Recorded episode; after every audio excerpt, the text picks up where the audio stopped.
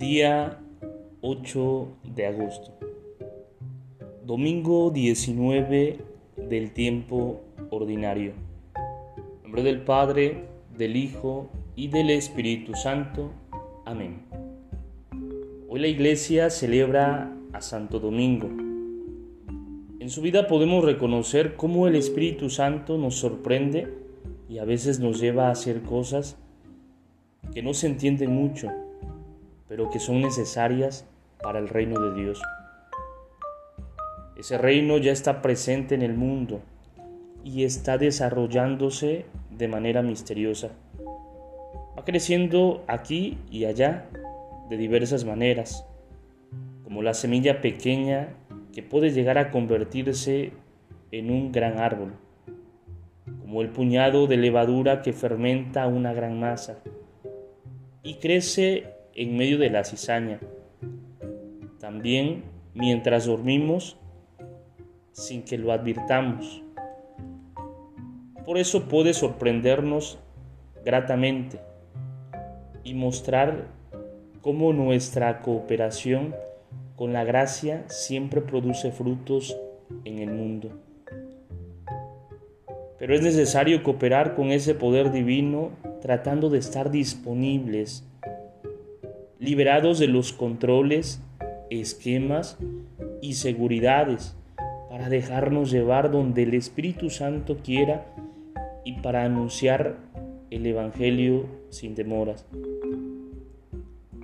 Esa urgencia es la que vemos plasmada en Santo Domingo. Él dos años después de fundar su congregación, formada solo por 16 personas, envió a los dominicos a París, Bolonia, Roma y España. En esos lugares debían fundar conventos, estudiar y predicar. Nadie entendía esa dispersión de pocas personas, con el riesgo de que la obra dominicana se acabara en poco tiempo. Pero el argumento de Domingo era el siguiente. Amontonando el trigo, se arruina. Esparcido, fructifica. Esta opción arriesgada de Domingo, que podía acabar en poco tiempo con su recién nacida congregación, se explicaba por una convicción profunda. Ya no basta con fundar monasterios, centros contemplativos, donde los monjes vivían seguros y en calma. Ahora se trata de anunciar el Evangelio por todas partes y viviendo en la inseguridad de los caminos, pobres y confiados en la providencia. Él confió en el Espíritu Santo que le hacía ver esta necesidad, aunque muchos no podían comprenderlo. El mundo necesitaba profetas y el ideal de Domingo era vivir predicando el Evangelio como los apóstoles. En él y en sus compañeros, el Espíritu Santo había derramado el carisma de la predicación. Y entonces no tenía sentido quedarse quieto en pocos conventos.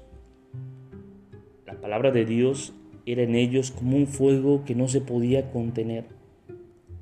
Pidamos pues, queridos hermanos, al Espíritu Santo que logremos experimentar también nosotros esta hermosa pasión por la evangelización, por la construcción del reino, a ejemplo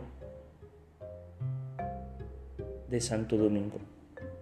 Gloria al Padre, gloria al Hijo y gloria al Espíritu Santo, como era en el principio, ahora y siempre por los siglos de los siglos. Amén. Espíritu Santo, fuente de luz, ilumínanos. Espíritu Santo, fuente de luz, ilumínanos. Espíritu Santo, fuente de luz, ilumínanos. En nombre del Padre, del Hijo y del Espíritu Santo. Amén. Te saluda el diácono Edgar Sobat Campos de la parroquia de San Juan Bautista en Cuitláhuac de la diócesis de Córdoba, Veracruz. Saludos y bendiciones a todos ustedes.